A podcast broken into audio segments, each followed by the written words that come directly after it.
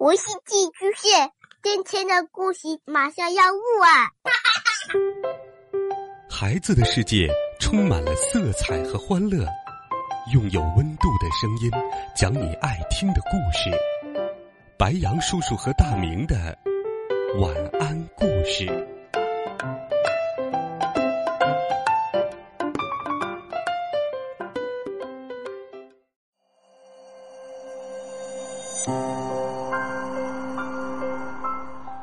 晚上好，小朋友们，又到了白羊叔叔给你讲故事的时间啦。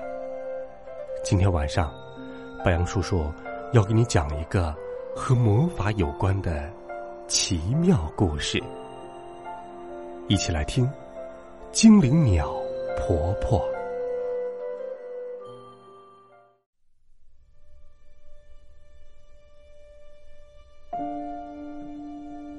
奶奶家后院儿。有一条小路，通向一座小山丘。奶奶说：“小山丘是一座精灵森林。”可别说是森林了，这连一棵树都没有，只有一堵普普通通的石头墙。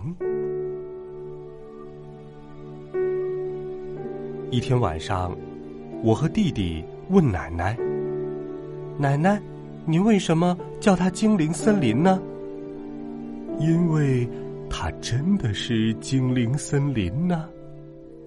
告诉你俩一个秘密吧，奶奶呀，其实是精灵鸟婆婆。哎呀，这个故事奶奶至少给我们讲了一万遍。弟弟最爱听一个小男孩被树妖婆婆抓进精灵森林那一段。而我呢，最爱听小男孩呼叫奶奶那一段。他大叫一声：“奶奶，救救我！”不啾啾啾，不咕。奶奶答应一声，就变成一只巨大的精灵鸟，飞进了精灵森林。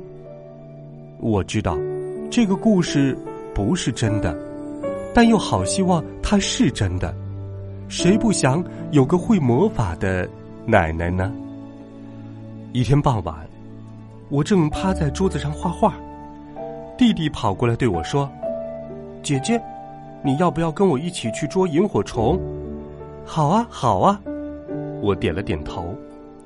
弟弟拿着捕虫网，我拿着一个装过果酱的空玻璃罐，一起溜出了家门。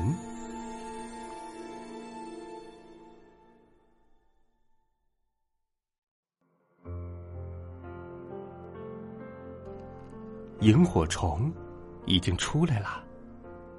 奇怪，今晚的萤火虫不是一个个的在田野里东飞西舞，而是排成了长长的队伍，像一条闪光的小河，整整齐齐的飞向小山丘，绕着那堵石头墙兜圈子。带头的是一只蝴蝶那么大的萤火虫，我从没见过这么大的萤火虫。弟弟就更没见过了。弟弟猫腰摸了过去，藏在石头墙下。等最大的那只萤火虫飞过来时，猛地一挥网子，我听到他兴奋的叫起来：“姐姐，姐姐，我捉到它了，捉到它了！”我们把它装到玻璃罐里，它好大，好亮，亮到我完全看不清它的模样。好像罐子里装的不是一只萤火虫，而是一颗从天上掉下来的小星星。它在玻璃罐里不停的抖动，接着我听到一个轻轻的声音说：“把我放了吧，我帮你一起把弟弟找回来。”像是一个小姑娘的声音，弟弟。我扭头一看，有一双手正把弟弟往石墙里拖，他的头快要进去了。我急忙冲过去，可还是晚了一步，弟弟的整个身体都被拖了进去。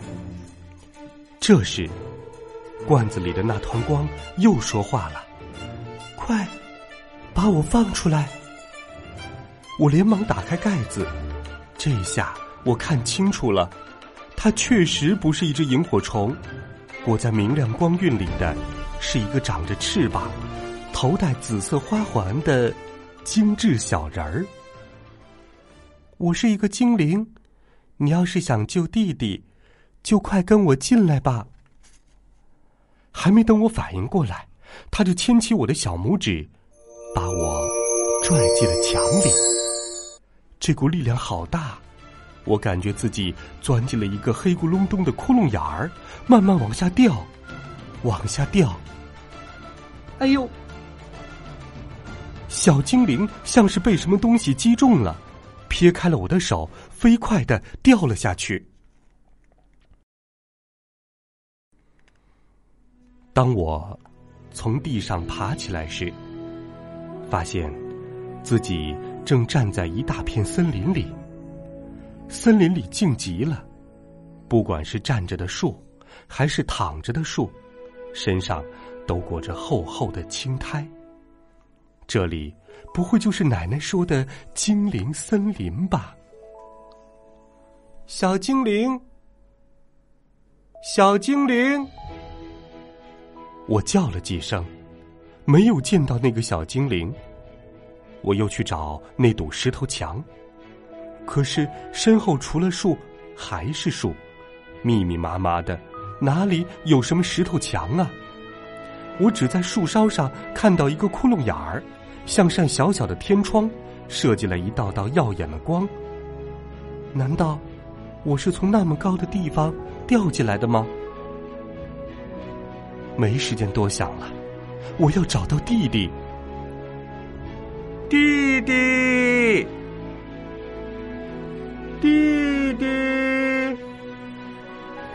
我的喊声在森林里回荡着。等这个声音再传回我的耳朵里时，像有几百只尖嘴鸟在怪叫，滴滴滴滴滴。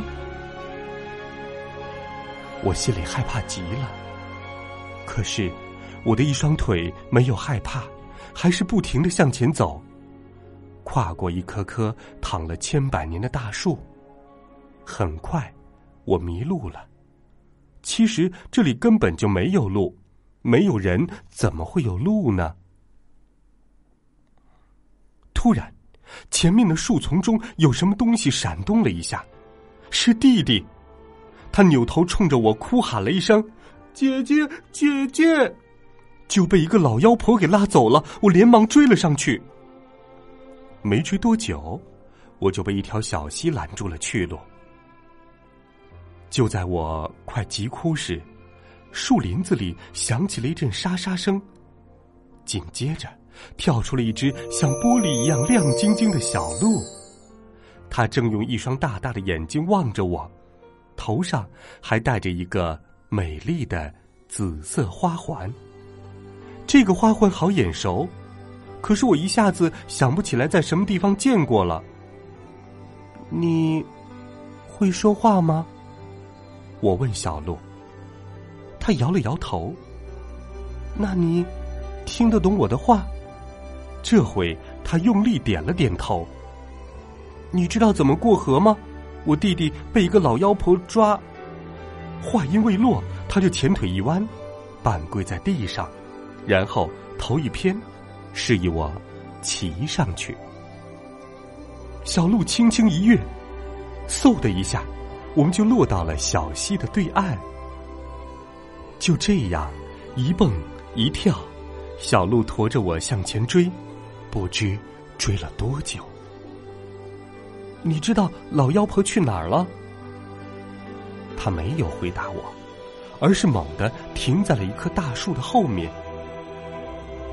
顺着小鹿的视线，我看到了弟弟，还有那个老妖婆。此时。他正牵着弟弟的手站在那里，不过，他长得并没有我想象中那么可怕，反而什么地方还有点儿像我的奶奶。但是，他头上有鹿角一样的树枝，身上爬满了藤蔓，我奶奶才没有呢。唉，真拿你这个小丫头没有办法。”老妖婆开口了：“是在跟我说话吗？”我鼓足勇气对她说：“请您把弟弟弟还给我。”他看着我，摇了摇头，那表情就好像我是他的不听话的孙女儿一样。然后他叹了一口气，念了句咒语，手朝我一指，从掌心射出一道光。可被击中的不是我，而是我身边的那只小鹿。原来，他是在跟那只小鹿说话。小鹿顿时软的像一张薄纸片，慢慢的倒了下去。在触地的一瞬间，噗的一声，他的身体就像一个肥皂泡似的碎开了，而地上躺着的是一个绿莹莹的小精灵。啊，原来小鹿就是把我带进来的那个小精灵啊！你没受伤吧？我没事儿。变回小精灵后，他又会说话了。你还能帮我一起去追那个老妖婆吗？我看到他们又朝森林深处走去了。不用追，我知道他带你弟弟去哪里了。你怎么知道？她是我奶奶，树妖婆婆。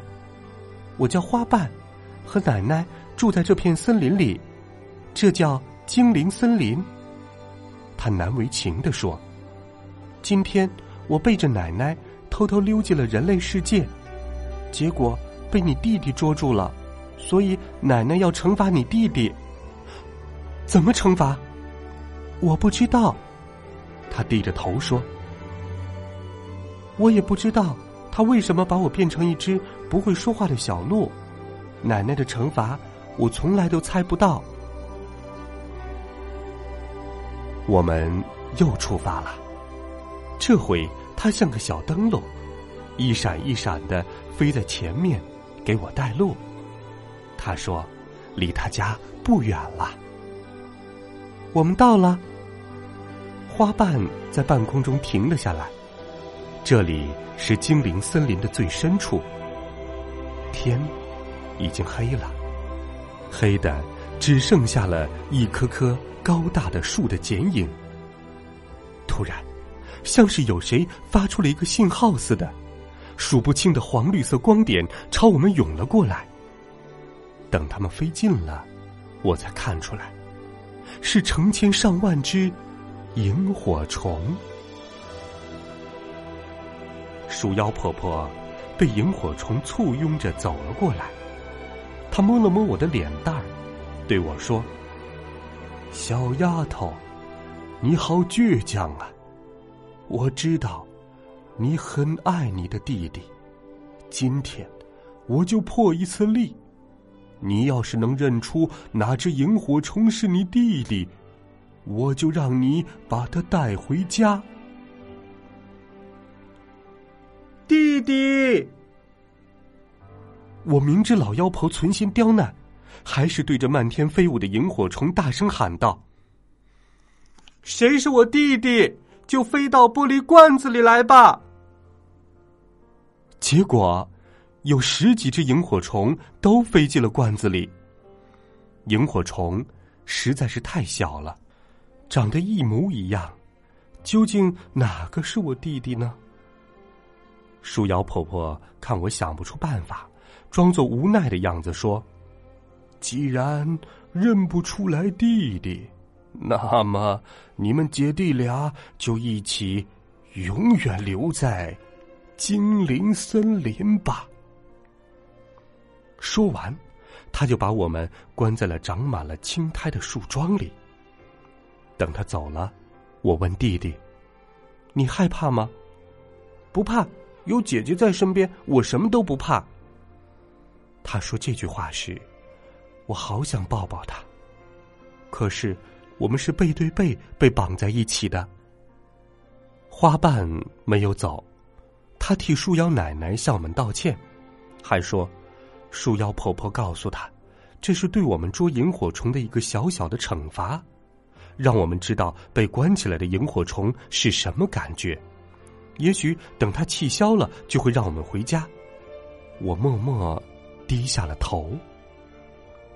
半夜里，弟弟对我说：“姐姐，我好困，我要睡着了。”啊，我也困了。我的眼皮重的抬不起来。不行，花瓣阻止我们，你们不能睡，睡着了就要永远变成树桩了。这可怎么办？要是我不想办法唤醒弟弟，不想办法唤醒自己，我们就再也醒不过来了。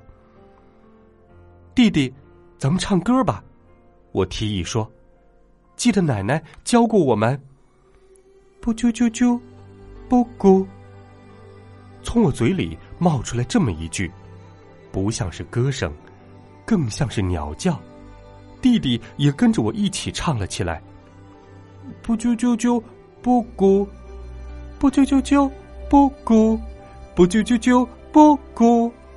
我们唱了一遍又一遍。我慢慢想起了奶奶讲的那个故事。那个小男孩大叫：“奶奶，救救我！”时，奶奶就是答应了一声“不啾啾啾，不咕”，然后变成了一只精灵鸟，飞进精灵森林里来了。奶奶为什么总是给我们讲这个故事？难道她知道早晚有一天我们会走进精灵森林？我像是被一道闪电击中了，为什么不试一试呢？奶奶，救救我！我大声的喊了起来：“奶奶，救救我！”弟弟也跟着大声喊了起来。我们的声音还没有消失，精灵森林里就刮起了一阵狂风。接着，一只光芒四射的大鸟从我们的头顶上飞了过去。不啾啾啾，不咕。大鸟金光闪闪，飞了过去。我没看见精灵鸟婆婆是怎样征服树妖婆婆的。等我和弟弟被救出来时，我们正站在一棵躺倒的大树前。精灵鸟婆婆告诉我们：“我把它变成大树了。”它会睡上一百年吗？弟弟天真的问。“不会，哈哈哈，他只会睡上一天。”为什么那么短？弟弟好像有点不甘心。精灵鸟婆婆又说了一句我们万万没有想到的话。因为她是我的妹妹，自从我离开后，他独自一个人守护着这片精灵森林，守护着森林里的小生命。他太久没有休息过了，脾气有点古怪，让他好好的睡上一觉吧，醒来气就消了。花瓣呢，也跟着一起睡了。我看了看睡着的大树，好像看到大树在微笑。这怎么可能？我一定是眼花了。说完，精灵鸟婆婆猛地一挥翅膀，不到一秒钟，就把我和弟弟送回到了原来的世界。等我们回到家，奶奶正站在门口。你们俩跑到哪里去了？看你们这一身泥一身水！我冲着他兴奋的嚷嚷：“奶奶，奶奶，您真的是一个……”可是奶奶却故意板着脸打断了我的话：“什么真的假的？快点去洗澡，上床睡觉吧。”尽管奶奶没接茬，但我知道，她就是那个精灵鸟婆婆。因为，哼哼，他手上还抱着我的那个玻璃罐呢。第二天天一亮，我就跑去了石墙那里。我来是为了见花瓣，不知道是不是因为下着毛毛雨，花瓣没有出现。花瓣，再见！我大声喊道。我想，他一定听得见。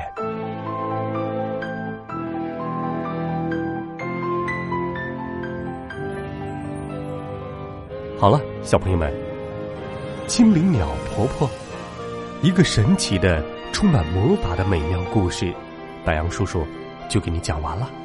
希望你能够喜欢。你希望自己的奶奶也拥有魔法吗？欢迎你在微信公众号里给白杨叔叔留言，搜索“白杨叔叔讲故事”的汉字，就能找到我们啦。关注微信号，给白杨叔叔留言吧。如果你喜欢我们的故事，也请推荐给更多的好朋友。我们明天见，晚安。